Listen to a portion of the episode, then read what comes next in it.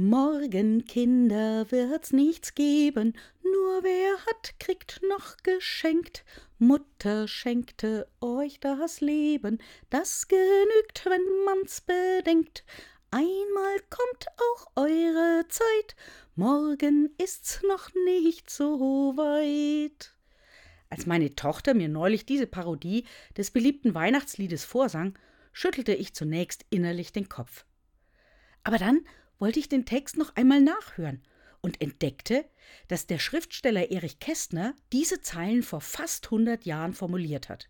Er wollte deutlich machen, dass ganz besonders in der Weihnachtszeit die auch damals schon vom Konsum geprägt war, vor allem die Kinder aus einkommensschwachen Familien auf der Strecke blieben.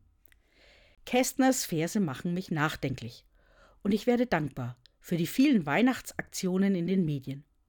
Und auch ich möchte in diesem Jahr meinen Teil dazu beitragen, dass es auch für die am Rand unserer Gesellschaft stehenden Weihnachten werden kann.